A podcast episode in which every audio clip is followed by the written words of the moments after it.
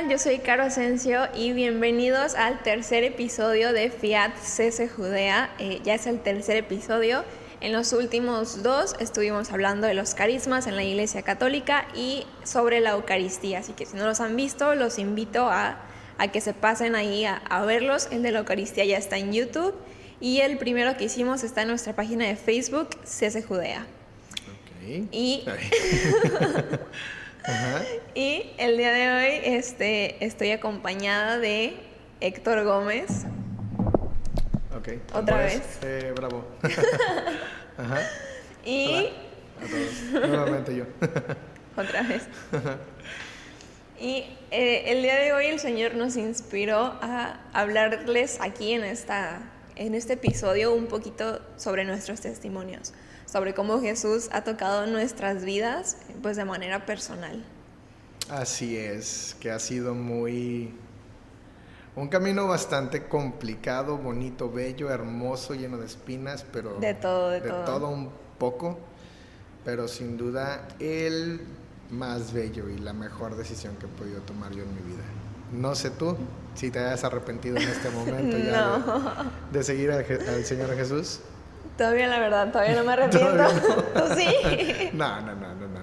Hay, hay días en los que sí dices, chale, es, es muy, muy, a veces muy pesado, pero, pero no, siempre vale la pena, siempre hay algo que, que hace decirle que sí a Jesús. De hecho, inclusive hay un canto que me gusta mucho que dice, cada vez que yo quise decir no, tú me hiciste declarar un sí. Entonces, creo que así, ha sido todo el caminar que he tenido con Jesús. Han sido muchas veces las que yo he dicho no, pero al final termino declarando un sí. Y por él, no por mí, porque si fuera por mí, créeme que yo ya hubiera dejado esto desde hace mucho tiempo. Sí, creo que puede llegar a ser un poco pues difícil, más en el sentido porque vamos contracorriente, porque Exacto. vamos completamente en contra de lo que nos dicta el mundo. Porque Exacto. Jesús viene y Jesús nos dice, no, tienen que amar a todos. Y es, ¿eh? ¿Cómo así? Exacto. Amen a sus enemigos. ¿Eh? ¿Cómo? Pero ¿cómo puedo amar a alguien que me hace daño? Entonces, eh, sí llega un punto en el que puede ser un poquito complicado, pero claro, con la gracia de Dios siempre, siempre salimos. Todo es posible exactamente. Y sí, realmente eh, creo que el día de hoy la iglesia necesita de santos, necesita de mucho testimonio. Precisamente hoy vamos a hablar de nuestro testimonio. No significa que nosotros seamos los más santos, No, o no, no. significa que nosotros seamos el ejemplo a seguir, no, para nada. Si quieren ver un verdadero ejemplo a seguir, pues vean a Jesús primeramente, que vean a la vida de los santos, de los mártires, de todos aquellos que en la iglesia están considerados como santos. Eh, yo creo que ellos sí son modelo a seguir. Nosotros aspiramos a llegar a ese nivel de santidad. Eh, uno de mis formadores, ya de rato, me decía eso. Eh, el mundo es atractivo, pero ¿qué grado de santidad quieres tener? Siempre, siempre me Wow. preguntaba, ¿qué grado de santidad quieres tener? ¿Quieres ser de, de un santo, un santo, digamos, que hizo lo mínimo para llegar a la santidad? ¿O quieres verdaderamente llegar a esa plenitud salvífica de Sí, Dios en sí, la sí. santidad? Entonces, pues sí es una pregunta que confronta, es una pregunta que te, te- te dices, híjole, ¿realmente estoy haciendo lo necesario para llegar a, Para esa, llegar. para llegar a esa, a esa Ujú. santidad? Pero igual todo es un proceso. Recuerdo también cuando iba a vivir mi proceso vocacional, yo no lo viví aquí en Vallarta, yo lo viví en Mascota. Entonces, eh, cuando yo iba, me encantaba ir a, a las etapas porque eh, el camino de aquí a, de Mascota Vallarta era hermoso, era hermoso porque es donde interiorizaba, es donde yo platicaba, donde pensaba, eh, todo el proceso. en el camino, En el ah. camino, exacto. Entonces, eh, me acuerdo que el primer proceso, el primer, la primera etapa a la que fui, Ujú. eh, yo iba muy nervioso porque yo no quería ir al proceso. Yo fui casi casi obligado por Jesús porque yo no quería ir al proceso. Sin embargo, iba saliendo y vi en un letrero que decía todo es un proceso, así, todo es un proceso. No, Entonces bueno. fue así como que, ok, ok, va, va, entiendo. Entonces, todo proceso tiene un inicio y yo creo que de eso es de lo que vamos a hablar el día de hoy. ¿Cómo fue que tanto yo como tú también, me gustaría que también les platicaras, no nada más que fuera yo el, entrevistado, eh, que platicáramos cómo fue nuestro enamoramiento, cómo fue nuestro, nuestro llamado, cómo fue que Jesús eh, me llamó, te llamó a, su servicio y qué es lo que nos ha hecho permanecer, porque a muchos los llaman, a muchos, a muchos son a los que llaman, pero realmente son pocos los que eh, perseveran, permanecen. en el camino. Entonces, hay críticas, hay envidias, hay malas caras, hay muchísimas cosas dentro que tienes que, aguantar más aparte tus propios errores, las consecuencias de tus errores, son muchísimas cosas que tienes que aguantar, entonces este, pues no sé, ¿quieres que empecemos ya a platicar directamente o...? Me voy a regresar a un punto que dijiste este, hace ratito, que estamos llamados a la santidad, pero a la santidad en grande, ¿no? Y yo me acuerdo que Juan Pablo II en algún momento llegó a decir que estamos aspirados a, lo grande, estamos, estamos llamados a aspirar lo más, ¿no? No a las pequeñeces, sino a ser como lo mejor que podamos ser en esta tierra y lo mejor que podamos ser, pues es ser santos. Claro. Ser santos, llegar a ser lo más parecidos que podamos a Jesús. Claro, totalmente de acuerdo, totalmente de acuerdo. Y es que si te fijas en la palabra, en la palabra de Dios, no recuerdo exactamente la cita, igual y se las ponemos en los comentarios, en la descripción. Eh, hay una cita bíblica donde Jesús nos pone el parámetro, ¿sí? Nos pone, sí nos pone el parámetro, nos dice, ser perfectos como mi Padre es perfecto. Entonces no es como que, pues es que haz lo mínimo para que llegues, no, es llegar a esa perfección. No somos perfectos, somos perfectibles y probablemente humanamente nunca lleguemos a la perfección. No, pues. Esa perfección se dará cuando trascendamos a, la otra vida, ¿no? o bueno, a la misma vida en el plano espiritual ya eh, que estemos en presencia de Dios. Es donde se planifica todo y donde llegaríamos probablemente a esa perfección si nuestros actos y nuestras formas de vivir lo ameritan. Entonces, eh, pero, pero la vara está muy alta, la realidad es que está muy alta, porque Jesús lo dijo así, sean perfectos como mi Padre es perfecto. Entonces, pues, ¿quién es el, más que el mismo Dios? Pero igual creo que ahorita en nuestra sociedad, me incluyo a mí también a veces, ¿no? llegamos a ser muy mediocres. Suena muy fuerte la palabra, pero somos mediocres. Estamos a medias en la iglesia, estamos a medias en el servicio. Somos, no somos buenas personas, solamente no somos malas personas. Y creo que hay una gran diferencia en este punto, ¿no? De decir, sí, quiero seguir a Jesús y quiero ser santo y quiero alcanzar esa plenitud que Jesús quiere para mí. Y otra cosa que vivimos a lo mejor la mayoría de los católicos, de los cristianos, y decir, pues no mato a nadie, no, soy mala persona. Entonces caemos en esta mediocridad que realmente no es lo que quiere Jesús. Jesús quiere que estemos acá de este lado, no que estemos pues del otro. Exactamente, totalmente de acuerdo contigo. Y, fíjate, ahorita me, hiciste acordarme de un, de un, evento que tuve una vez. Eh, estaba yo en mi casa y no habíamos hecho qué hacer. Me acuerdo que no habíamos hecho qué hacer. Mi mamá, siempre que llegaba de trabajar, a mi mamá le encantaba ver la casa arreglada, le encanta ver la casa arreglada. Entonces ese día, por algo, a mí me tocaba lavar los trastes y no los lavé. Entonces mi mamá llegó antes de lo esperado Uy, no. Entonces ya te imaginarás, ¿no? Pegó el grito en el cielo y entonces me manda a lavar los trastes. Mi mamá se quedó en la parte de abajo con mi abuelita mientras yo me subí a regañadientes este, a lavar los trastes. Entonces, pues ya me puse yo a lavar los trastes y yo, es que yo pensando, ¿no? Es que es injusto, es que porque a mí, es que me da flojera, es que yo hago esto, esto, y yo refunfuñando, ¿no? Mientras los estaba lavando. Entonces, no sé, siento que Jesús me habló al corazón o, siento que Jesús me lo, me lo, puso en el pensamiento en ese momento, porque no era algo que yo pudiera haber pensado por, en ese momento, por lo que yo estaba viviendo, ¿no?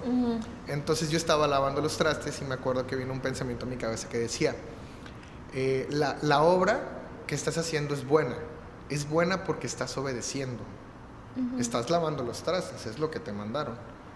Entonces yo decía, pues la obra es buena y entonces en mí surgió la pregunta, pero ¿y cómo hacerla perfecta? Una cosa es que sea buena Pero otra cosa muy diferente es que sea perfecta. ¿Cómo hacer esa obra perfecta? Entonces yo me acuerdo que le dije a Jesús, le dije, ¿y cómo quieres que la haga perfecta? Ahorita que suba le voy a decir.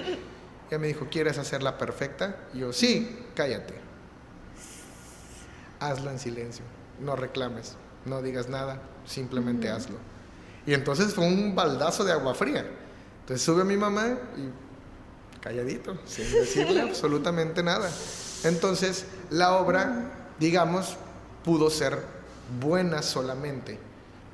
¿Cuántas veces has dicho, eh, y me refiero en general, no tú, eh, voy a dar, voy a darle a un indigente unos, unos tenis, pero lo presumes y lo, lo, pregonas. Entonces, la obra es buena, es buena, pero no es perfecta. Y estamos aspirados a, la perfección. Exactamente. ¿no? Entonces, eh, una anécdota ahorita que, que me acordé de esa parte que, me sucedió algún, tiempo. Entonces, va, va enfocado a lo que dices tú. Y siguiendo un poquito más en este, en este hilo, podemos llegar a la santidad haciendo cosas normales, entre comillas. A lo mejor no todos estamos llamados a ser como la Madre Teresa, que realizó muchísimas obras, ¿no? Este, pero podemos vivir la santidad, la perfección en donde estamos, desde nuestro estado, ya sea estén los casados, solteros o consagrados. Exacto. O pues también en nuestro, pues en nuestro mismo área en la que estamos, ¿no? Sí, sí, sí, claro, claro. Entonces, aquí el punto es cómo está nuestra vida eh, y cómo fue el, origen, el origen de nuestro, de nuestro servicio, el origen de nuestro enamoramiento, porque para que pueda haber un verdadero servicio debe haber una relación con Jesús. Si no es solamente activismo. Y entonces... Uy, qué fuerte, ¿no? sí, pero pregunta, ¿eres activista o realmente eres un discípulo servidor? Si no hay una relación con Jesús, entonces queda en un mero activismo. Sí, haces obras buenas. Sí, Dios te las va a tomar en cuenta, claro. Sin duda, no creo que, ah, no, eh, no, no lo hizo pensando en mí. No, claro que no. El Señor, claro que, que lo toma en cuenta, pero vuelvo a lo mismo, a la misma pregunta que me hacían a mí. ¿Qué grado de santidad quieres tener? ¿Sí? ¿El de las obras buenas o el de las obras perfectas? Entonces, en ese sentido, pues sí, me encantaría platicar un poquito de, de cómo fue que el Señor me llamó a mí a su servicio.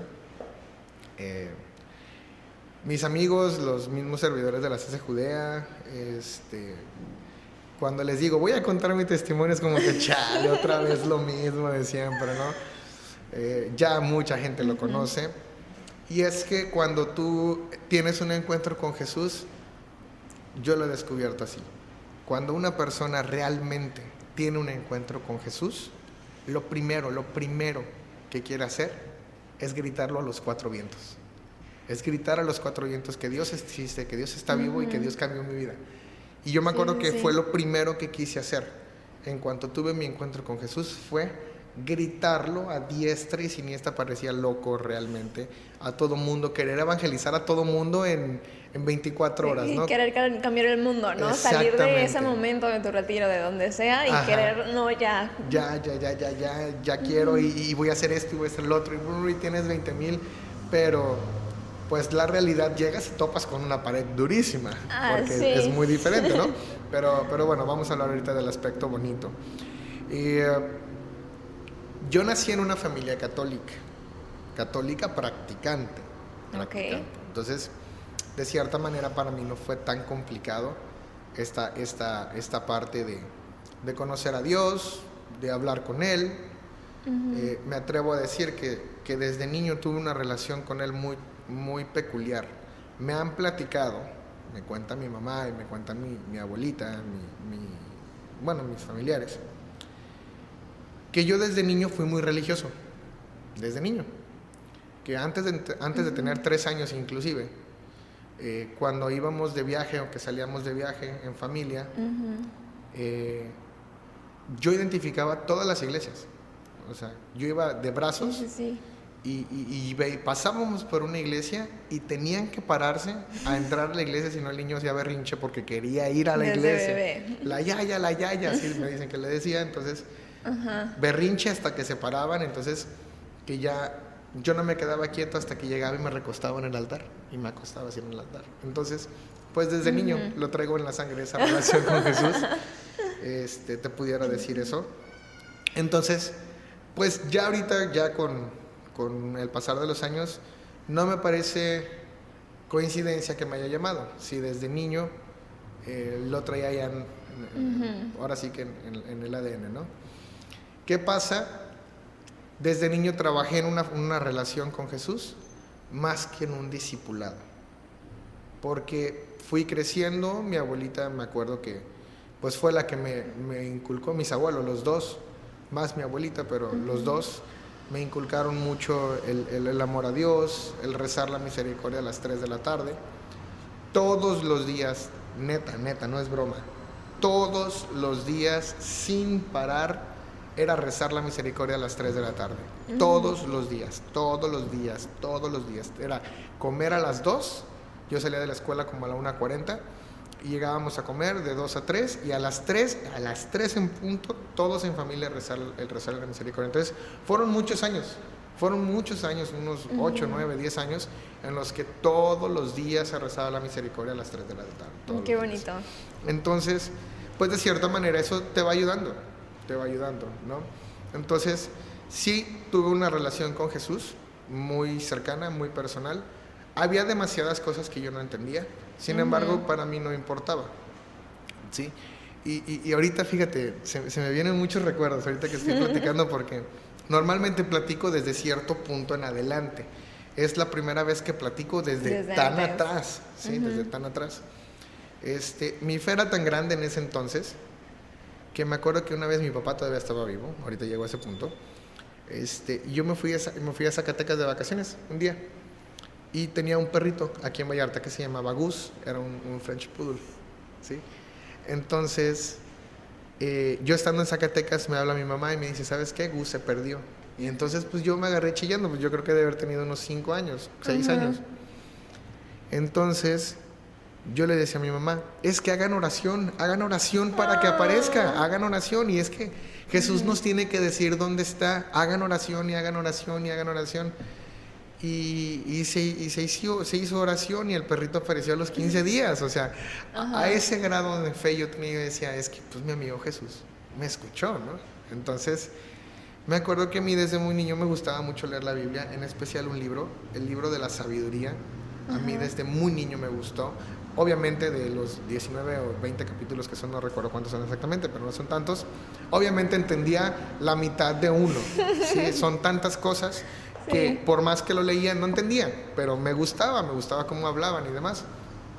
Con el tiempo entendí que ese libro iba a ser mi libro favorito, junto con el Sirácides y el Eclesiástico. No, Eclesiastés, Eclesiástico y Sabiduría son mis tres libros favoritos de la Biblia.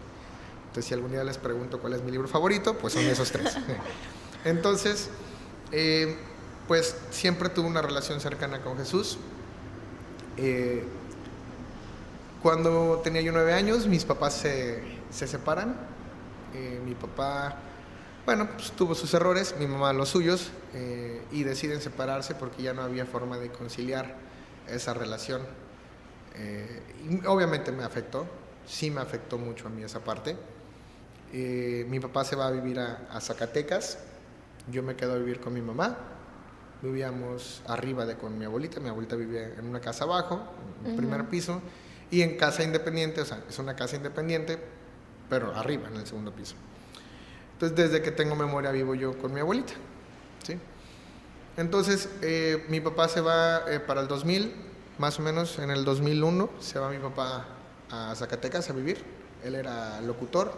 Yo creo que de ahí saqué muchos de los talentos. Aquí estamos. muchos de los talentos que, que al, día de hoy estoy poniendo en práctica este, el gusto por la música, por el hablar en un micrófono, por hacer este tipo de cosas que me encantan. Este, yo creo que de ahí viene de mi papá. Se va mi papá a Zacatecas, mi papá ya, él tiene su encuentro con Jesús, él solo, apartado. Mi papá recapacita, mi papá agarra la onda, mi papá quiere regresar a arreglar las cosas, pero mi mamá ya no quiso. No, pues en una relación tiene que haber dos partes. Entonces, eh, no sé por qué, no sé al día de hoy puedo tener luces de la voluntad de Dios, sé que fue su voluntad el que Él se fuera, sé, porque sé que si Él estuviera vivo, quizás yo no estaría ahorita aquí, quizás yo estaría con Él, quizás yo estaría haciendo otra cosa diferente a la que hago yo actualmente. Entonces, en los planes divinos, en los planes del Señor, sin duda creo que estaba el que Él se fuera. Entonces, termina, termina esa parte que créeme que jamás le reclamé a Jesús. Jamás, jamás, le reclamé a Jesús el por qué se lo llevó, por qué me quitó mi papá, ¿no? Era muy difícil, era muy difícil. Eh, yo tenía a mi mejor amigo, eh, todavía vive, pero igual, en la primaria, secundaria, pues ya hace mucho. Este, mi amigo tenía a su papá, mi mejor amigo, y yo me acuerdo que me invitaba a su casa, y a mí era muy difícil el ver cómo ellos tenían una relación muy bonita, y el yo anhelar una relación con mi papá, era así como que, eh, vato, quiero. Entonces, eh, sí fue algo muy difícil la ausencia de mi papá, porque fui criado por mi mamá, mi tía y mi abuelita. Mi abuelito estaba enfermo, entonces no tuve esa figura paterna como tal. Pues rodeado de puras mujeres. Yo creo que por eso soy dramático. No, no es cierto. no, no es ningún estereotipo, ni mucho menos, pero, pero sí me faltó esa figura paterna. Sí no. Porque de cierta manera dejé a Dios que fuera mi papá. Yo así lo veo. Dejar que Dios fuera mi papá. Pero eh, cuando, cuando llego a la adolescencia, cuando entró ya la juventud, a la adolescencia juventud, pues me ganó el mundo, era normal, tenía que probar el mundo, tenía que saber lo que es el mundo. Pero fíjate que hasta eso el Señor me cuidó mucho. O sea, me soltó poquito la cuerda, nomás para que viera, y vas para atrás, vas de regreso, ¿no? Y en ese, en ese periodo, pues sí, hice muchas burradas, hice muchas tarugadas. Pues. Sí, que, pues, como, todos. Entonces, eh, mi abuelita y mi abuelito fundaron un grupo, un grupo católico que tiene pues, ya comunidades a nivel nacional. Este es un, grupo que, que, ya tiene la licencia del obispo y todo, y, lucharon por eso. Eh, yo pocas veces asistí a ese grupo, eh, no por tener algo en contra, ni mucho menos, sino porque no me sentía yo parte de, nunca fui, yo nunca había servido en una iglesia, nunca, no tenía idea de lo que era un discípulo, una comunidad, eh, el servicio, las catequistas, fui al catecismo, pero la verdad no me acuerdo de cuándo fui, la neta. este, pero fue, lo mío era más una relación con Jesús. Yo le hablaba de tú a Jesús. Sí, directito. Sí, sí, sí. O sea, yo me he encontrado personas que le hablan de usted o, a Dios como con mucho respeto, ¿no? Pero yo también obviamente le tengo respeto a Dios, pero mi relación es más más cercana, ¿no? Sí, o sea, somos amigos y nos hablamos de tú y nos deschongamos y me acuerdo que una vez enojado llegué a decirle, por eso te quedas sin amigos. Así, o sea, de, de, de, de, una relación tan cercana. Alguien me podrá, me podrá ver, me podrá decirme que soy insolente, que soy este, un malagradecido o, o, o cómo me atrevo a hablarle a Dios así.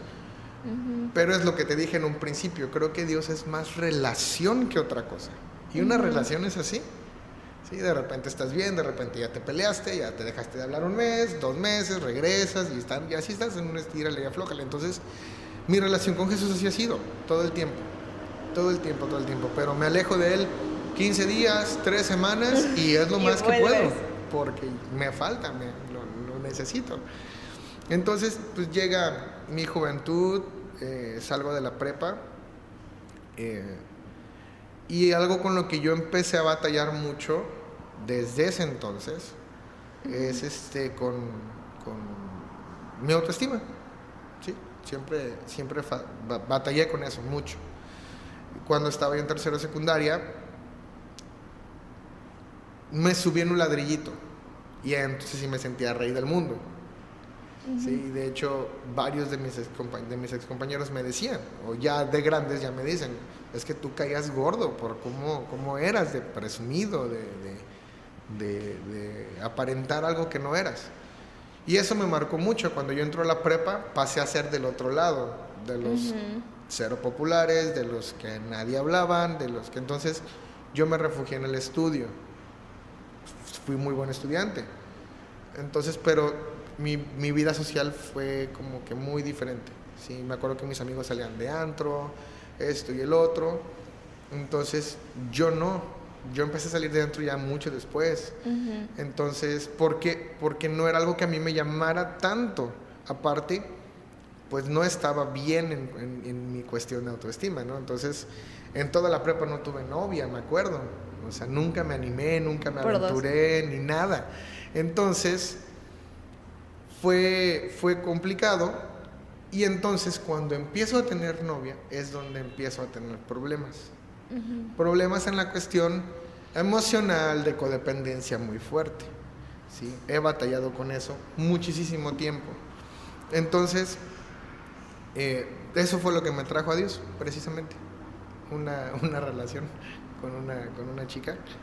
Eh, en ese tiempo yo me alejé de Dios mucho. Fue lo que más alejado de Dios he estado en mi vida, que fueron alrededor de, no sé, como cuatro años, cuatro años, cuatro años y medio más o menos, en los que iba a misa, sí iba a misa, pero era de los que me quedaba afuera, de los que no entraba a la iglesia.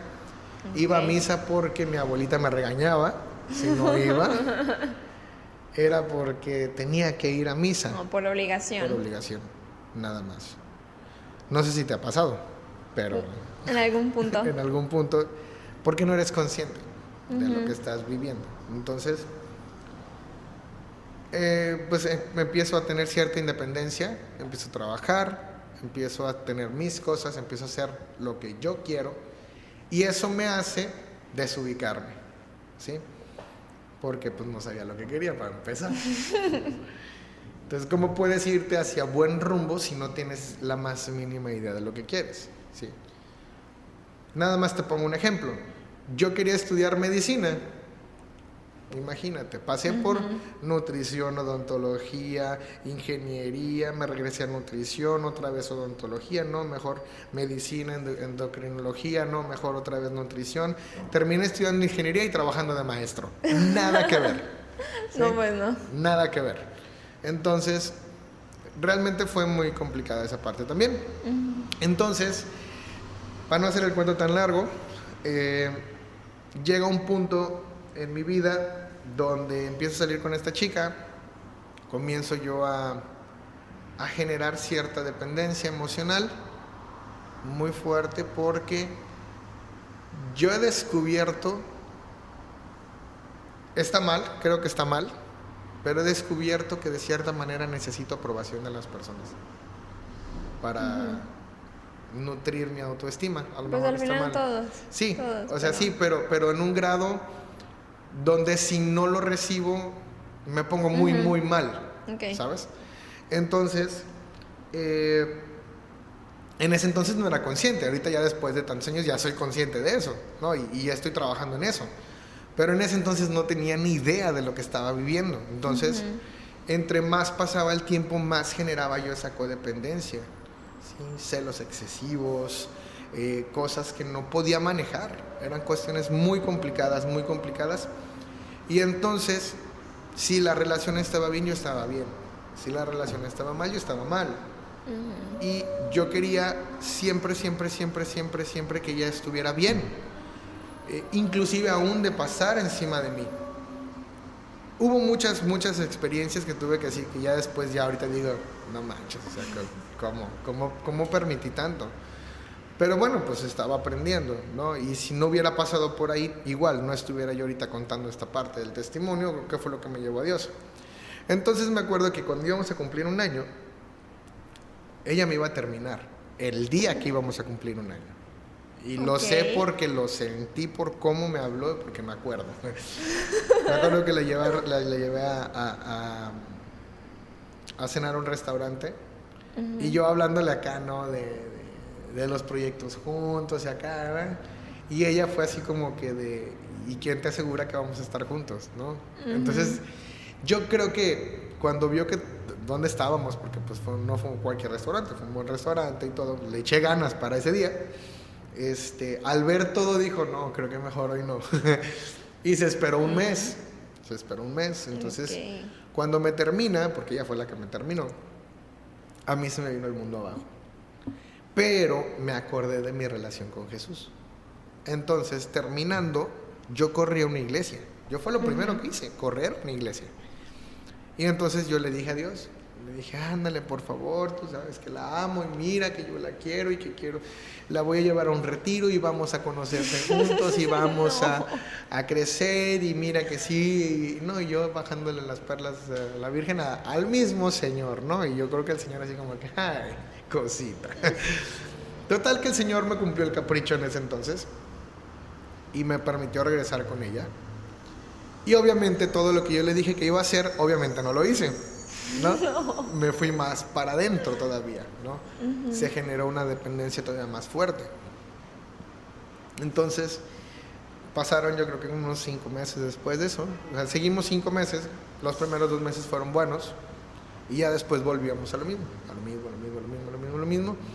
Y entonces yo empecé, empecé a sentir que ya se iba a terminar la relación y eso me daba mucho miedo, me daba mucho miedo. Entonces me acuerdo que de las pocas veces que iba a, su casa ya al final, una de las últimas veces, yo iba en el camión y el camión se detuvo en, en, una parada y yo volteé hacia, hacia el lado y decía en un carro, en, en la parte del vidrio de atrás, decía, ¿se acabó? Era una pregunta.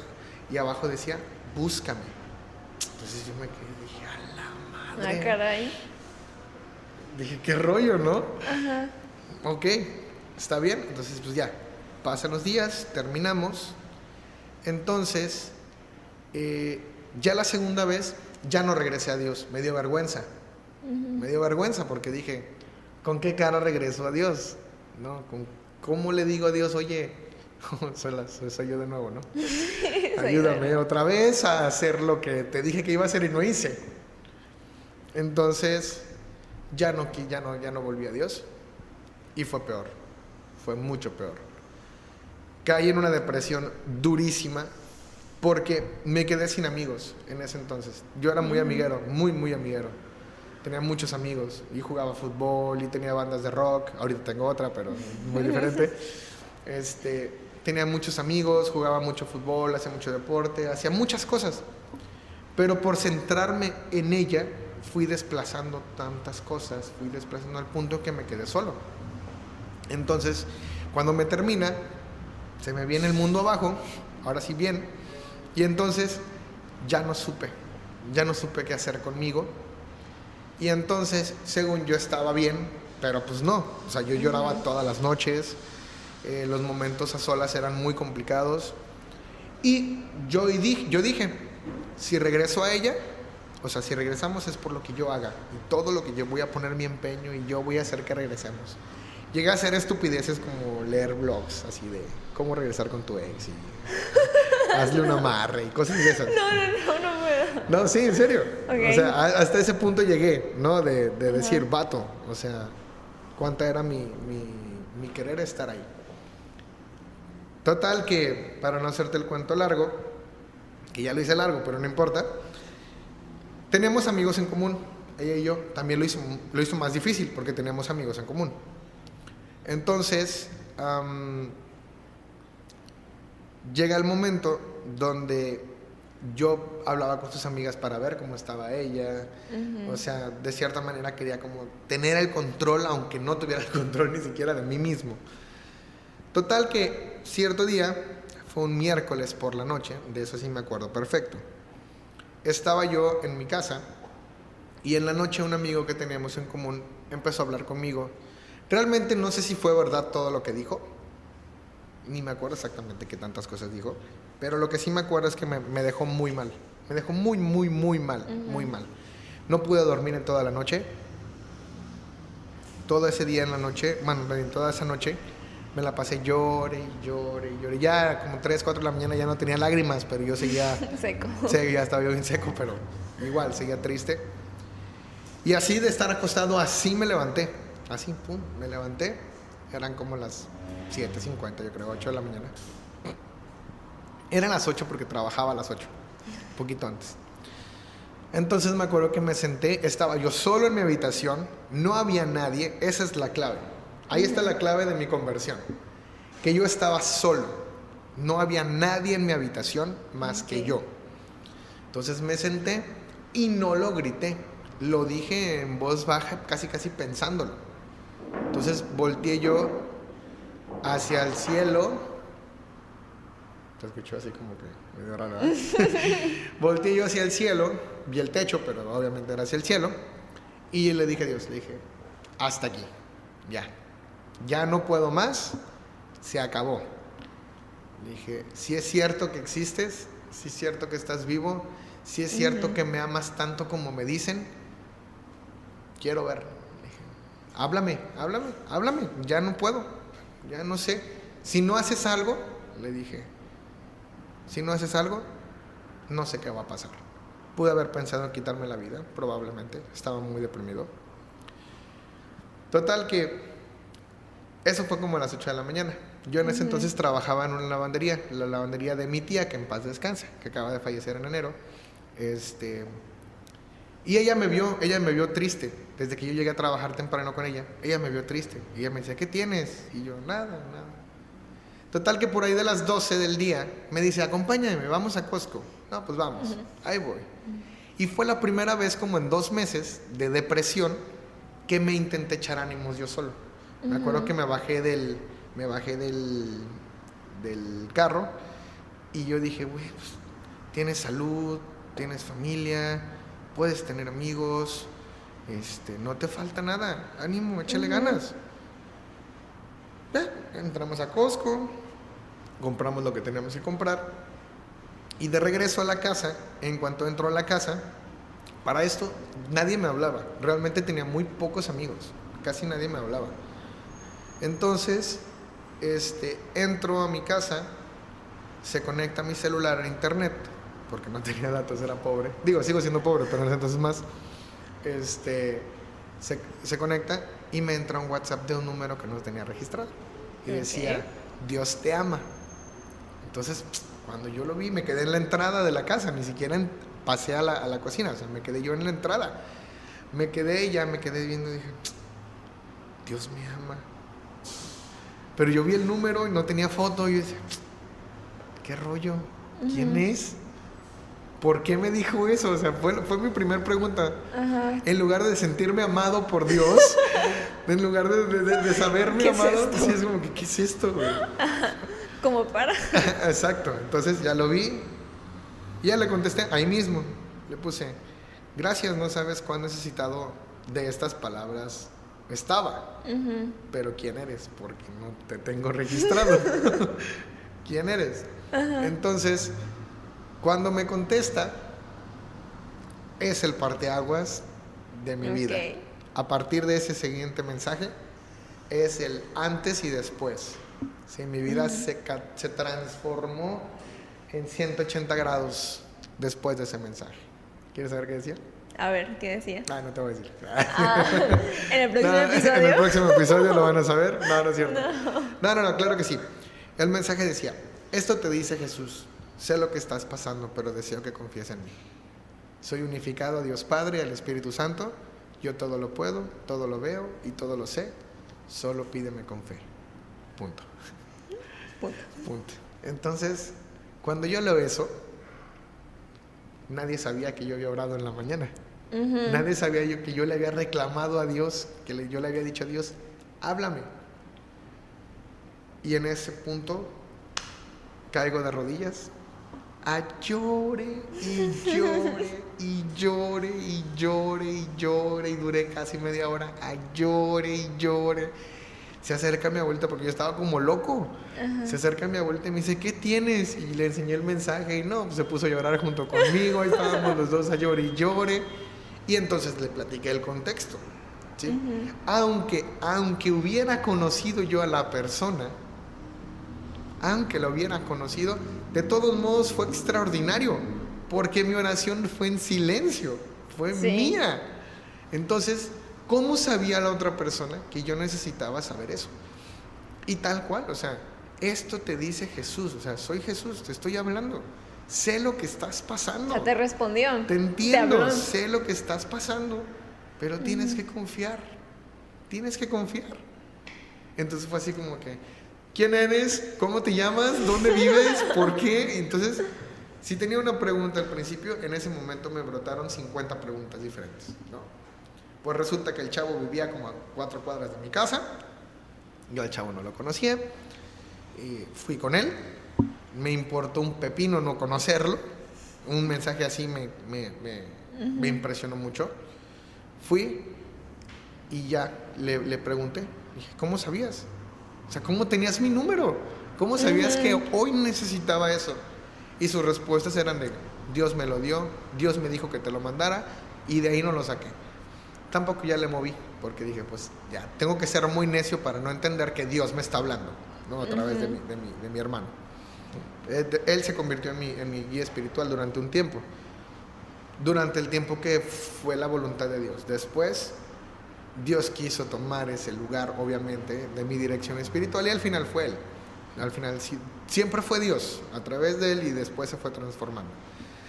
Desde ese momento yo empecé a ir a misa diario, diario, diario, lo que era diario. Todas las misas que había dejado de vivir en cuatro años, las recuperé en un año, ¿no? Diario, diario iba a misa, diario rezaba el rosario, diario, diario. A veces, neta, había veces que iba a misa a las 7 de la mañana, a las 12 del día y a las 7 de la noche. Diario, diario, diario. Y Dios se me manifestaba de una forma impresionante, de muchísimas formas. Me hablaba a través de las canciones, de imágenes, de otras personas. Yo iba viendo cómo se me iban acomodando las cosas y yo decía o sea, para mí fue, fue un nuevo despertar, una nueva vida. Toda mi vida terrenal seguía exactamente igual, exactamente igual. Nada cambió. Todo lo que cambió fue mi forma de ver las cosas. Solamente por un mensaje. Así de fácil. Entonces, yo, salud.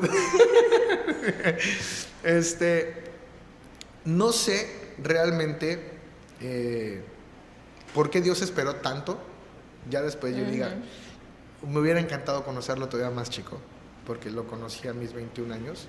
Antes sabía de él, hablaba con él, pero... Pero era, aunque, fue, aunque era una relación cercana, estaba como medio... Estaba como medio rara, no, no, no, era como... No sé cómo explicarlo. No era como comunicación, no era consciente yo de la comunicación. Ah, a lo mejor Dios sí me hablaba, pero pero en mi, en mi inocencia, en mi niñez, no identificaba la voz de Dios. Pero ya con un grado de conciencia más grande, pues ya fue así como que, ah, ya entiendo. Y entonces fue un caminar muy directo, como fui, fui caminando de no estar en la iglesia a cómo el Señor me ha ido llevando, me atrajo hacia la iglesia, entré a una comunidad, no me gustó esa comunidad. Bueno, no es que no me haya gustado, serví, me sirvió en mi parte de crecimiento, aprendí lo que tenía que aprender y entonces llegó el momento donde dije, el Señor me está pidiendo más, necesito hacer más y no quedarme aquí. Y es cuando caigo hacia ese Judea. Entonces, este, nada más entender, entender que el crecimiento, la conversión es toda la vida no es un momento específico. No te puedo decir que yo me convertí en ese momento y ya soy santo, no. Ese día nació mi conciencia de cristiano a decir, Jesús es mi Señor y lo acepté como mi Señor ese día y a partir de ahí fui, consciente. Después de eso, la primera cita bíblica, la primera, la primera con la que me recibió el Señor y que ha sido mi estandarte, todo este caminar que tengo con Jesús, es, si te has decidido servir al Señor, prepárate para la prueba, mantén recto tu corazón, no te, no te atemorices cuando vengan las tempestades, no te hagas ni a derecha ni a izquierda, mantente recto y llegarás a buen puerto final de tus días. Algo así dice. Entonces, y sí, ha sido prueba tras prueba tras prueba, tras, prueba tras prueba, tras, así ha sido todo el tiempo. de diferentes formas, pruebas físicas, enfermedades, pruebas emocionales, pruebas en comunidad, pruebas en el ministerio, pruebas eh, mentales, espirituales, de todo, todo, todo he tenido. Críticas, me han criticado un de cosas, eh, muchas peleas, muchas discordias, muchas cosas que han pasado, pero al final los que realmente me conocen, los que realmente me conocen, eh, saben que, que, siempre trato de hacer la voluntad de Dios. Siempre, siempre he tratado de hacer la voluntad de Dios. En el Inter me he equivocado, sí, me he equivocado. Y no estoy exento de volverme a equivocar, de verdad. Pero siempre he intentado hacer la voluntad de Dios, siempre lo he intentado. Y bueno, aquí estamos. ¿Cuántos años ya llevas en este caminar con Jesús? Empecé a los 21, tengo aproximadamente 9 años. 8 o 9 años. Son 2, 7, sí, 9, 9 años. La banda tiene, bueno, el Ministerio de los Hijos de Judá tiene 7 años de vida y yo llevaba 2 años de servicio ya cuando se fundó el ministerio, entonces sí son 9 años. ¿Y entonces Judea, hace cuánto entraste? En CC Judea entré en el 2014. A finales del 2014, en octubre del 2014 fue mi discipulado. Entonces fue 2014, son 15, 6, como 6, 7, igual casi casi los mismos de la banda. La banda se formó en marzo del 2014, el ministerio, y yo entré a CC Judea en octubre del 2014. Fue, sí, son 7 años más o menos. Eh, me ha tocado estar en evangelización. Bueno, entré a música primero, estuve en música, Después me brinqué a evangelización, estuve un tiempo en evangelización, regresé a música, estuve como seis meses más en música y nada, lo mío es la evangelización.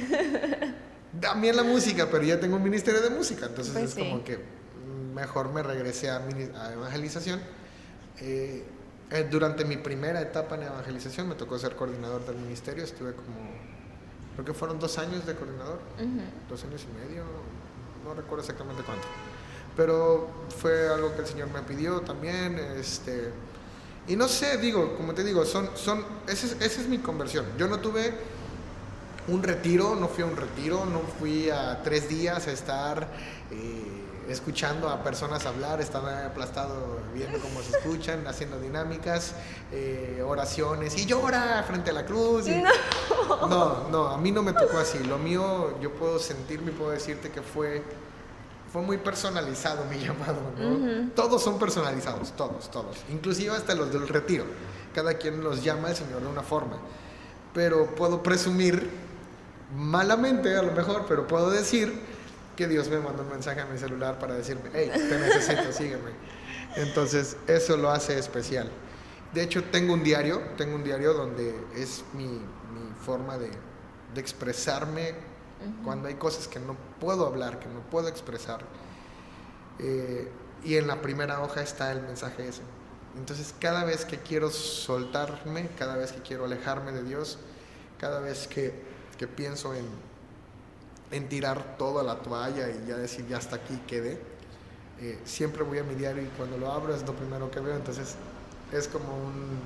Un recordatorio, el volver al origen. Exactamente, el regresar a decir, acuérdate de lo que pasó, acuérdate por qué estás aquí y es lo que me mantiene, es lo que me mantiene. Me ha tocado ver filas, eh, me ha tocado ver filas de servidores que entran y se van, entran y se van, entran y se van y realmente son muy pocos los que se, los que permanecen. He de ahí de que lo que te decía, qué grado de santidad quieres tener. Y eso es algo que a mí me marcaban mucho desde el principio mis primeros formadores, que yo también les doy eh, a Dios le doy el honor y la gloria y el crédito en ellos, porque a pesar de sus errores, porque también tenían sus errores, supieron formarme y supieron, supieron guiarme y dejé formarme y dejé que me guiaran. Muchas de las cosas que sé es porque ellos me lo dijeron.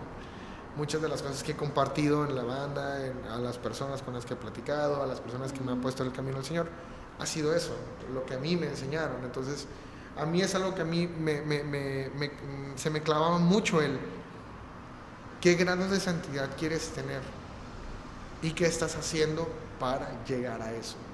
lo que tú estás haciendo ahorita abona a ese grado de santidad al que quieres llegar. Y es donde dices... Y te cuestionas todo. Ni el 1%, o sea...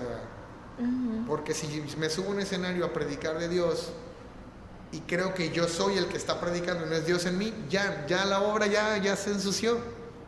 ¿Me explico? Ya no es perfecta. Ya no es perfecta. Otra de las cosas que me decía mucho, Cristian Román se llama el, muchacho, bueno ya el señor, él me decía, conforme más vayas conociendo de Dios, conforme más te vayas adentrando en la santidad de Dios, te vas a ir dando cuenta que todo es pecado. Todo. Y yo decía, exagerado. Pero es una realidad. Conforme te vas adentrando, vas conociendo, te vas dando cuenta que todo es pecado. Todo, todo es pecado, todo es pecado. Desde un bebé, que me podrás decir, pero un bebé qué, si es inocente, no, pero traemos la inclinación natural al pecado. Pone a un bebé con un juguete nuevo y pone otro bebé sin juguete y, y que se lo quiere quitar, ¿cómo reacciona? No, es mío. ¿Y eso qué es? Egoísmo. ¿No? Entonces tenemos una inclinación natural al pecado. Pero donde abunda el pecado, sobreabunda la gracia. Exacto. Entonces, eh, sí me sentí muy amado por Dios, muy amado, reconocí mis pecados, mis errores, y comenzó mi proceso de luna de miel con Jesús. Sí, pues es que te digo que es una relación. Empezó mi luna de miel con Jesús, que duró aproximadamente cuatro años, más o menos. Fueron cuatro años en los que tenía pruebas y no me doblaban para nada. yo decía, es voluntad del Señor, y órale, con lo que tope. Y, se, me peleaba con amigos y se, se, alejaban de mí. Yo decía, no importa, el Señor tiene todo en sus manos y no hay bronca y a, darle. Porque era tanto mi enamoramiento con Jesús y era tan fuerte mi fe que yo decía, lo que venga es bueno, órale. Pero conforme vas adentrándote también, el demonio es muy astuto también.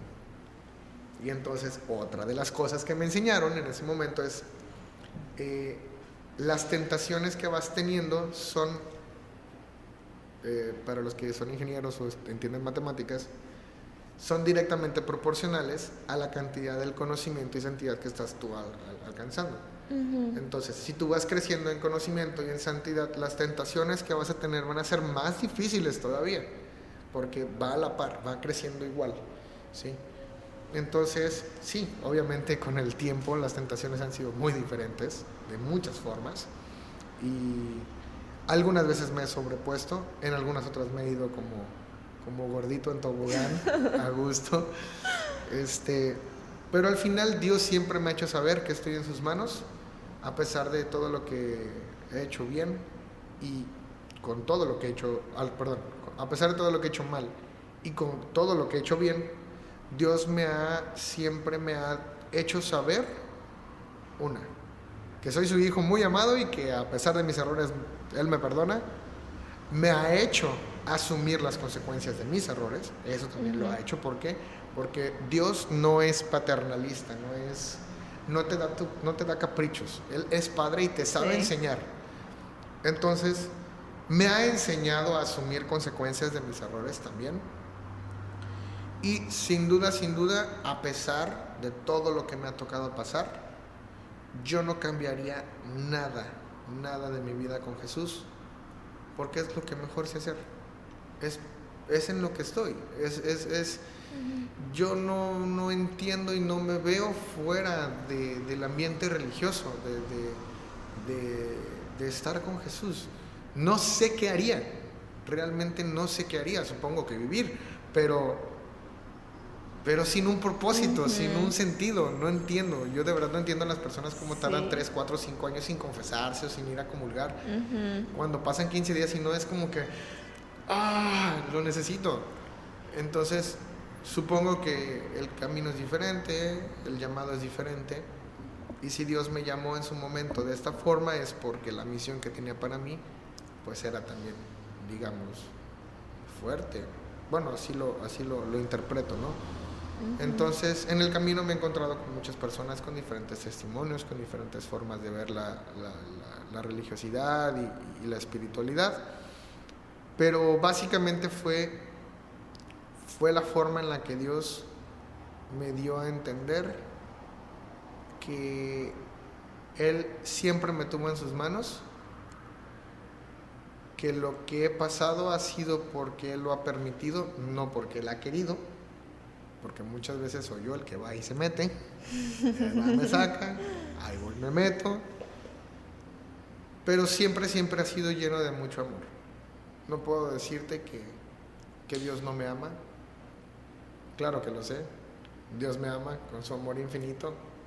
Obviamente no quiere mi pecado y obviamente no quiere que haga todas esas cosas malas, pero al final, pues Jesús siempre ha sido mi solución. Siempre, siempre, siempre, siempre. Y las veces que yo he intentado hacer las cosas a mi modo, siempre salen mal. Y cuando me dejo guiar, le digo, ay Señor, ya, ya pues ya me cansé, ¿sigues tú? Las cosas siempre salen bien. Entonces es como que seguir aprendiendo y, seguir dejando pues que Dios sea el que, el que actúe en mi vida. Y ya me cansé de hablar, ahora te toca a ti platicar tu testimonio. No, es que qué fuerte. O sea, primero gracias por compartir, por abrirnos tu corazón en este espacio. Wow, no, o sea, me quedo con demasiadas cosas, todo lo que dijiste, me quedo con demasiadas cosas. No sé, quiero retomar un punto. Échale, pregunta, si quieres, si quieres preguntar o ah, algo, échale. ¿Quieres hablar más? Si quieres hablar más, de Este, no, retomando un punto del proceso, que la conversión es un proceso al final. No es como que un día despertamos todos renovados y ya no pecamos y nuestra familia está todo al 100 y todo está resuelto, porque no es así. Todo es un proceso, todos vamos como que caminando junto con Dios, ¿no? Poquito a poquito y cada quien a su ritmo. Y también se me hace muy padre como Jesús nos va llamando cada uno de maneras totalmente diferentes, ¿no? A ti te llamo así, a mí me llamo de una manera diferente y a cada persona... ¿Cómo? ¿Cómo? A ver, platícame. Uy, no sé, no sé por dónde empezar, la verdad, pero por el principio. Por el principio, claro. Yo también este, nací en una familia católica, íbamos a misa. Yo, yo no soy de aquí de Vallarta, pero pues me vine a vivir acá a Vallarta. ¿De dónde eres? De Guadalajara. y ahí... sé, pues, pero los que no. Chismosos. Ajá. Y pues ya cuando me vine a vivir a Vallarta, empezamos a ir todas las semanas a misa. Cuando yo vivía en Guadalajara no era así, era como más casual porque pues teníamos como más cosas que hacer ahí en Guadalajara. Me vine acá a Vallarta, empiezo a ir todos los fines de semana a misa y era como un sí, pero no. O sea, estaba dentro, pero era como medio entendía, medio me obligaban, medio era por compromiso. Entonces estaba como en una así. Yo iba a misa, me, me, fijaba más en los niños que había en misa más que en la misa. Eh, entonces, pues no estaba como al 100 metida, ¿no? Igual estaba más chiquita. Claro. Eh, llega, me preparo para hacer mi confirmación. Yo tenía unos 13 años, yo creo. Y en ese momento empiezan a, a, surgir muchas dudas, como que ¿por qué la iglesia esto? ¿Y por qué Jesús esto? ¿Y por qué bla, bla, bla? Pero muchas, muchas dudas, ¿no? Y en ese momento yo no me las quedé. Yo tenía mi catequista y yo con 13 años le hacía unas preguntas bien intensas a mi catequista, ¿no? lo creo. Y, y, gloria a Dios que fue ella, que sí me supo como responder en ese momento. A lo mejor no quedaba el 100, pero decía, bueno, pues pues está bien, ¿no? Y ya, pues así como que fue como que empezando, ¿no? Como que me empezó a surgir un poquito más de curiosidad. Y eso eh, quiero resaltar que Jesús me preparó para que yo pudiera decir sí después. Claro. Jesús fue como que preparando el camino, fue preparándome a mí para que en el momento ese como culmen o en ese momento ese parteaguas yo dijera sí, sí Señor, quiero seguirte. Pero a eso vamos todavía. Ok, ok. Y pues así hice mi confirmación. A mí la verdad me gustó mucho mi misa de confirmación. Yo estaba bien nerviosa, o sea, yo estaba en la mañana y, ay, ¿qué va a pasar? Yo estaba emocionada. Se me va a el fuego aquí. Pero igual, en ese punto todavía no era totalmente consciente de lo que estaba pasando realmente. Solamente decía, ah, qué chido. Y sí estaba emocionada y todo. Y pero pues ya pasó el tiempo y yo me acuerdo en trabajos como de la secundaria y así, ¿no? Que nos ponen a poner y haz tu autobiografía y qué es lo que quieres en la vida y todo eso, ¿no? A mis 13 años. Pero bueno, yo, escribía no tengo idea. no sé, pero, pero en ese punto yo me acuerdo que yo había escrito como, no, pues es que yo estoy segura que yo estoy aquí para servir a los demás y para servir a Dios.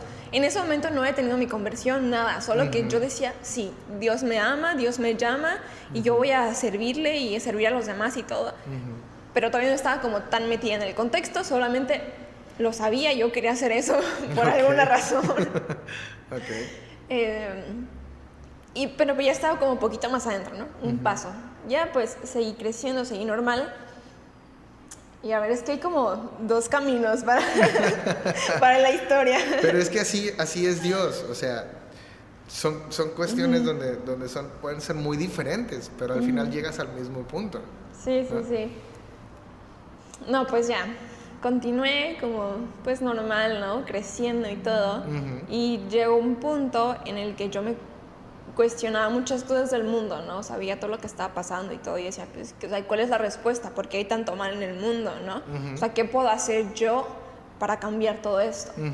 Y aquí me surge como un pensamiento, eh, yo tenía, no sé, unos 14 años, y yo decía, no, pues es que el amor es la respuesta, el amor es todo, el amor es la base, tenemos que regresar al amor. Y yo decía, no, pues, pero ¿cómo voy a decirles a todos esto, no? O sea, ¿qué onda? Pero todavía mi, mi percepción de amor se quedaba corta, porque no conocía el amor de Dios todavía, o sea, no lo conocía por completo y no lo había vivido por completo. Pero aún así yo decía, sí, el amor, el amor, y así, pero duro y dale, o sea, de verdad, de verdad, de verdad. Y pues ya fue, fue pasando el tiempo, pues yo tenía 14 años, tenía que hacer mi misa de 15 años en pues X, una parroquia, ¿no? No tenía una parroquia como tal. Entonces dije, no, pues se me hace bonita la que está ahí en el malecón, la que tiene la coronita. O sea, a mí se me hacía bonita. Y era como emblemática de Vallarta, como mi familia venía de Guadalajara. Pues dije, ah, está chido hacerlo ahí, ¿no? Y pues ya fui como en febrero, enero. Mi cumpleaños es en octubre fui a pues ver como la fecha, todo lo que teníamos que traer, los requisitos y bla, bla, y me dicen, ah, sí, son X cantidad de dinero. Okay. Este, estos son los requisitos. estos son los requisitos y tienes que venir al grupo juvenil tres veces. Tienen que firmar esto. Y yo... ¿Qué? ¿Eh? ¿Cómo? Excuse me. O sea, aquí hay que recordemos, ¿no? Que según yo, yo estaba llamada a servir, según yo iba a servir a Dios, a los demás, pero yo no me veía en un grupo de la iglesia. Yo decía, ¿qué onda? ¿Eso qué? Ok. ¿Se come o qué? O sea, yo no sabía este, absolutamente nada. Yo no me veía dentro de ese grupo. Yo decía, pues, o sea, o sea, es un catecismo 2.0 o qué? Reloaded. sí. Sí. Y pues ya le pregunté a, un amigo cercano que tenía por ahí y ya me dijo, no, es que sí está padre asambleas y que sabe que mejor vente a ese Judea, me dijo. Sabrá Dios quién fue. Ay Dios, ya. Y yo, no, pues, no sé, lo voy a pensar, pero pues no, no me fui a ese Judea en ese momento, fue hasta después. Fui a, pues, a este grupo juvenil de esta otra parroquia. Ajá. Asistí el primer día y yo dije, wow. Se sentía bien chido, hacían la oración, todos cantando y yo. Órale. Wow, Esto sí. Me interesa. Guta, guta, guta. Sí. Entonces ahí me, me empecé a acercar un poquito más a Dios, ¿no? Yo empezaba ya a sentir la presencia de Dios, ¿no? En esos momentos de compartir como con la comunidad, en la oración, en, los, en el canto y en el baile también, ¿no? Y se me hizo muy padre, pues ya, tanto que yo cumplí mis tres veces de ir para poder hacer mi misa de 15 años. Pero las cumplí. Te quedaste ahí. Pero me quedé ahí. Ok. pues seguí yendo este, más días, pero pues mi mamá me dijo, pues sí te puedo llevar, pero nada más una vez al mes. Y yo, bueno, mínimo, algo es algo, ¿no? Hablabas de la contracorriente, ¿no? Desde el sí, principio. Sí, sí. cómo, cómo, inclusive en ese proceso, muchas veces vamos en contra de muchas cosas que, que te dicen que no, que no, pero ahí estás todo aferrado de que sí, sí. Sí, muchas cosas, muchas personas, ¿no? Y ojo, también las personas que nos ponen a lo mejor las trabas no es que sean malas o que vayan contra nosotros, solamente son cosas que tienen que pasar. Exacto. o sea, es, Dios lo permite para Es parte de nuestra formación también. Exacto. Pero bueno, continuemos. El camión. El camioncito. Perdón, es que estamos en Puerto Vallarta, aquí atrás está la avenida y se escucha todo. Pero no importa, dale, continúa. Yo, este, pues seguí yendo un par de veces más, ¿no? Pero la verdad yo no me sentía muy cómoda en la comunidad por ciertas cosas que pasaron. X, no pasó nada. Ok, no pasa nada. No Somos pasa chavos. nada. Ajá. Este. Y pues ya yo estoy. Bueno, ya no, ya me. Pero estaba estudiando la prepa en Univa y en Univa hacen como un campamento con todos los de primer semestre, como pues de integración, de conocernos. Yo sabía que ese campamento era religioso, porque pues sí nos, llevaban, nos dijeron como que, ah, pues llévense la Biblia y, y todo eso. Pero pues también lo veía más como para convivir con mis compañeros y, y todo eso. Y dije, ah, pues va, la verdad, yo sí quería ir, me dieron un permiso para ir y pues ya, normal, Vámonos, ¿no? vámonos, Ricky. Yo fui y todo, pero al final terminó siendo algo totalmente distinto a lo que yo pensaba que iba a ser, ¿no? Este campamento, porque al final resultó querigmático. Entonces me dieron querigma. Ok. Mm, Pero al final estaba muy mm, compaginado con sí la relación que tenía como con mis compañeros, y llevarnos más y todo eso. Para no hacer una descripción muy grande de todo este Ok. campamento, este, hubo una Sí, porque si no actividad... se van a enojar. Saludos, pacareros. Me sacan. Ajá, hubo una actividad muy específica. Creo que era el tema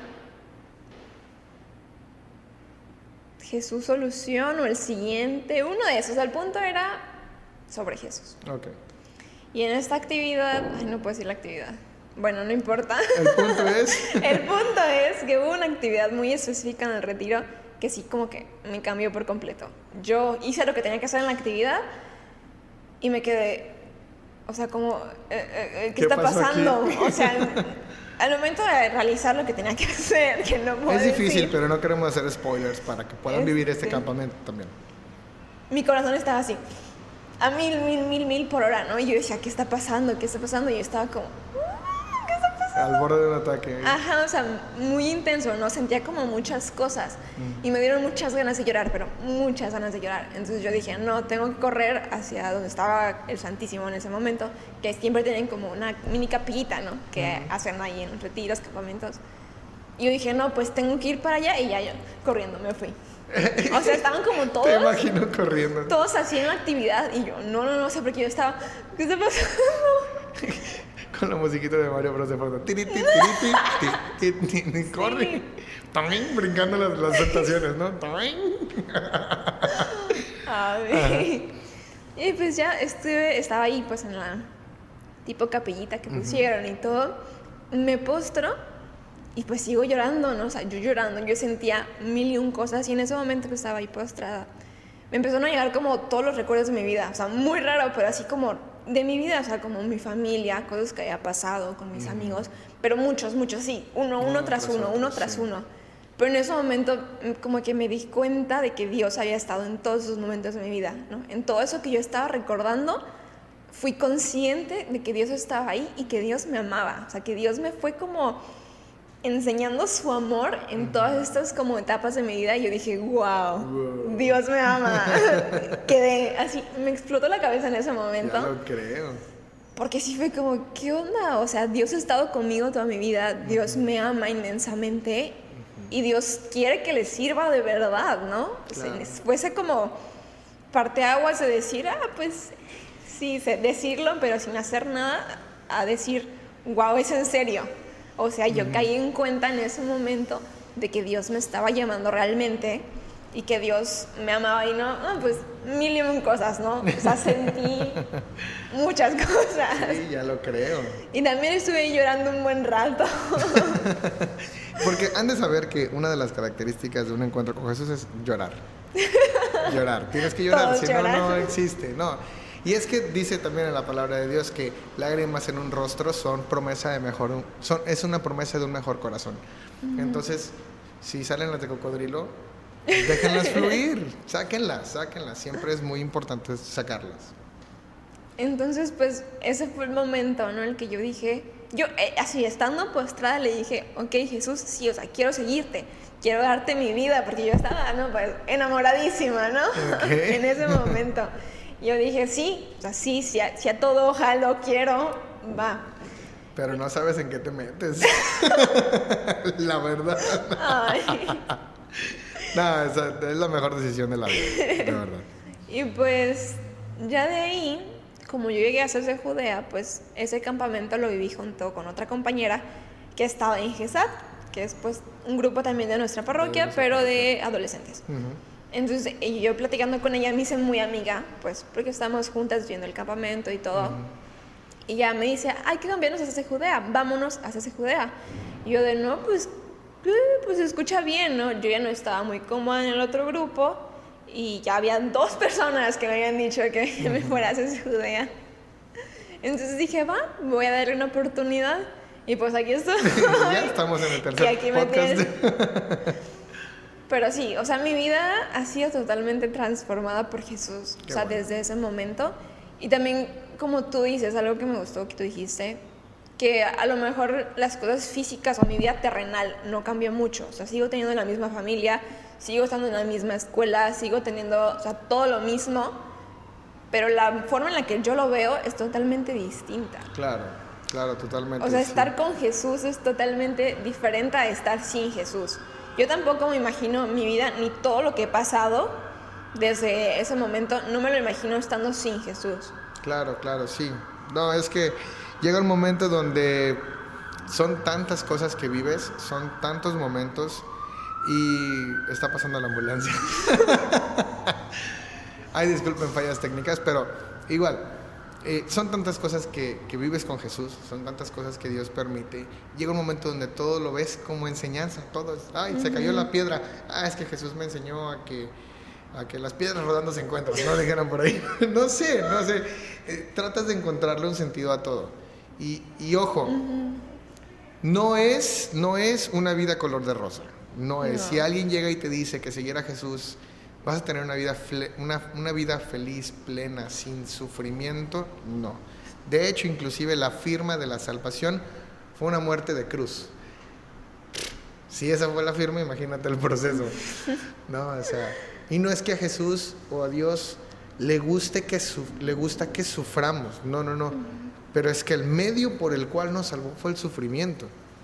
Entonces, eh, los apóstoles Santiago y Juan cuando iban con Jesús a Jerusalén, llegan y le dicen a Jesús, dicen, maestro, cuando llegas con tu padre, queremos sentarnos a tu derecha y a tu izquierda. Y Jesús, yo me imagino así como, estos insolentes, ¿cómo se quieren sentar a mi derecha y a mi izquierda? Entonces les dice Jesús, ¿podrán pasar lo que yo pasaré? Y ellos le dicen, sí, Simón. Digo, porque lo leemos, no, sí, sí, maestro. Pero imagínatelo, o sea, realmente era una relación. Era así como que, pues sí, sí, sí podemos. Y Jesús le dice, lo pasarán. Pero eso de sentarse a mi derecha no me corresponde a mí. Y yo me quedo con él, lo van a pasar. Entonces, todo seguidor de Jesús pasa por el sufrimiento.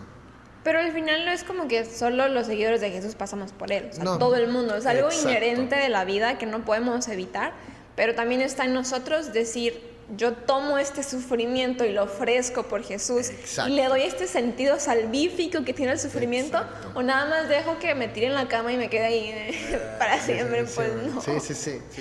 Es, es, el sentido que tiene nuestro sufrimiento. Entonces, cuando una persona realmente entiende esta parte, pues te vas ganando el cielo de poco a poquito, ladrillito por ladrillito. Ay, me duele la cabeza, Señor. Si es tuyo, te lo ofrezco. Si no es tuyo, quítamelo. Y, y se queda y dices, ah, ok, pues ni modo, Señor, órale. Pues lo aguanto. Lo aguanto. Y entonces tu vida va tomando cierto sentido, tu vida va tomando un rumbo y entiendes muchas veces el porqué de las cosas. Y ojo, una de las cosas que pueden pasar es que quieras saber todo el plan de Dios de un jalón. No, Dios no trabaja así. Dios te va a ir soltando poco a poquito, poco a poquito, agota su plan y vas a ir entendiendo poco a poco qué es lo que Él quiere de ti. Así es que si estás en el proceso de saber qué es lo que quiere para ti, pues mira, yo con nueve años todavía sigo descubriendo qué es lo que Él quiere para mí. Y como te decía antes, todo es parte de un proceso. Todo es un proceso y hay que aprender a disfrutar también del proceso. Exacto. Sí, nuestra meta es llegar al cielo, ser santos, pero pues tenemos que pasar por todo esto primero, ¿no? Tenemos que pasar por el proceso y hay que aprender a, amarlo también. amar las caídas, a, amar las pruebas, aunque sea duro, abrazar nuestra cruz, ¿no? Que suena muy fácil. No es fácil. Para nada es fácil. Para nada es fácil.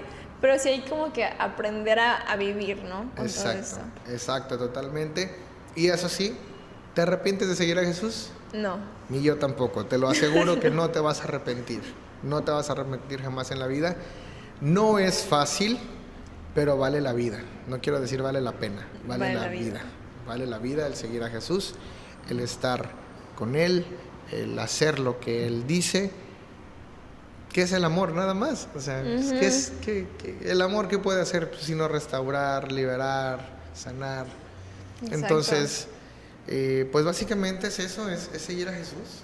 seguir a Jesús con todo nuestro corazón. y recordar que es una relación, ¿no? Como tú mencionabas, cuando como íbamos mencionando en todo, el este capítulo, episodio. todo esto es una relación.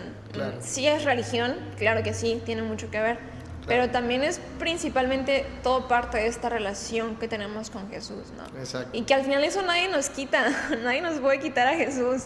Claro. Y me atrevería a decirte, a ti que nos estás viendo, si es que nos estás viendo, también.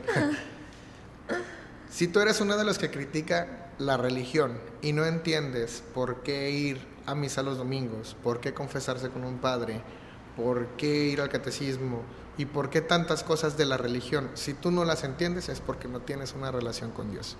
Porque cuando tengas la relación con Dios, todo lo demás cobra sentido y entiendes el por qué confesarte, entiendes el por qué ir a misa, entiendes el por qué ir al catecismo, por qué estar en un grupo, por qué acercarte a Dios, porque la misma relación con Dios te va a llevar a ese punto.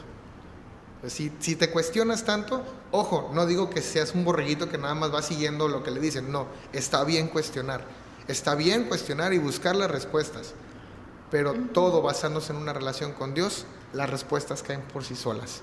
Entonces, sí, sí, cuestiónate, pero ten una relación con Dios. Eso, si acaso es lo que Todo cambia, todo cambia completamente.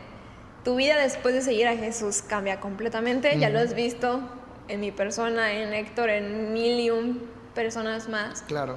Porque Jesús transforma. Exacto. Jesús no puede pasar por la vida de alguna persona y no cambiar todo, y no revolucionar el alma y los corazones y, dejar su semilla de amor. Eso es imposible. Claro, totalmente. Y esa es la invitación de este capítulo, a que experimentes el amor de Dios, a que te dejes guiar por Él, a que tengas una relación con Él. Vas a decir, ya chole, ten una relación con Jesús y eso le va a dar el sentido a tu vida, a lo que más quieres a lo que necesitas, porque hay una gran diferencia entre lo que necesitas y lo que quieres. Es una, es una gran diferencia, un abismo entre la diferencia. Pero Dios siempre va a darte lo mejor. Y, bueno, eh, básicamente es eso. No, no, sé si quieres agregar algo más. Solo déjate amar por Dios. Puede sonar muy difícil, no, no, no tienes que ir a un retiro, nadie tiene que mandarte un mensaje. Eh, el llamado de cada quien es totalmente distinto. Solo déjate amar por Dios. Exacto. Deja, abre tu corazón para que tú puedas experimentar todo este amor, todas estos... También son emociones, es fe, pero también son emociones. Porque pues Jesús provoca de todo, la verdad. Sí, así es. Entonces, pues muchas gracias por invitarme el día gracias, de hoy. Héctor, gracias por venir, gracias por compartirnos tu testimonio. Fue una plática muy amena, de unos cuantos minutos. Poquito, poquito nomás. Sí. Ah, sí, sigan viendo el podcast, la neta, compártanlo, suscríbanse al canal en YouTube, este, denle like a la página de Facebook, en Instagram, eh, a todas nuestras plataformas, sigan el contenido y, esperen el siguiente podcast que también va a estar bastante Se vienen cosas chidas. No les digo qué para que estén ahí a la expectativa, pero... Es sorpresa. Pero es sorpresa, Simón. Entonces... Pues muchas gracias nuevo, Caro. sí, no, gracias a ti. Y pues sí, quédense al pendiente en todas nuestras redes sociales. Denle like, comenten. También pueden compartirnos sus testimonios si quieren en los comentarios, nos pueden mandar mensaje privado los invitamos también a unirse a nuestra comunidad CC Judea. Este, La ya, asamblea, las ya asambleas. tenemos asambleas los miércoles. De hecho, la próxima semana, el miércoles, no recuerdo qué día, qué número. Ah, tampoco sé. Chécale si quieres. A ver, les déjenme les digo.